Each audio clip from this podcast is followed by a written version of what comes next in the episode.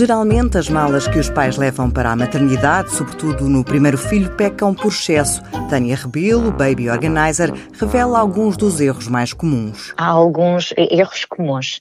Levam sempre roupa a mais e muitas das vezes muito quente. Pronto, depende da altura do ano, obviamente, mas há muito esta de levar muita roupa e normalmente, como as mães têm medo que os filhotes passem frio e é normal que nos primeiros tempos eles tenham, tenham mais frio, mas também tem que ter muito cuidado com a morte súbita.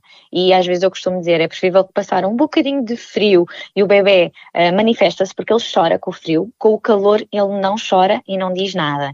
Porque depois o ovo, quando saem na cadeira de transporte para o carro, não se deve colocar muita roupa, porque os ovos são muito quentes, mesmo sejam recém-nascidos, os carros normalmente até estão a uma temperatura agradável e pode-se sempre aí jogar com quentinha, com aquecer o carro. Não é necessário levar nem muita roupa, nem, nem roupa muito quente. Uma, uma sugestão que eu também posso partilhar com vocês, que muitas vezes gastamos dinheiro naqueles saquinhos da divisão, da roupa, não às vezes não é necessário gastar também, noto que gastam demasiado para fazer a mala da maternidade.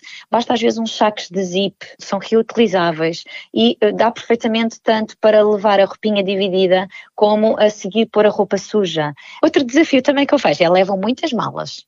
Ou seja, às vezes não é preciso levar muitas malas, basta para o companheiro ou quem, quem, quem vai estar ali ao lado, para o bebê e para a mãe, mas basta muitas das vezes aquelas malas de viagem. O melhor, acredita Tânia Rebelo, é simplificar.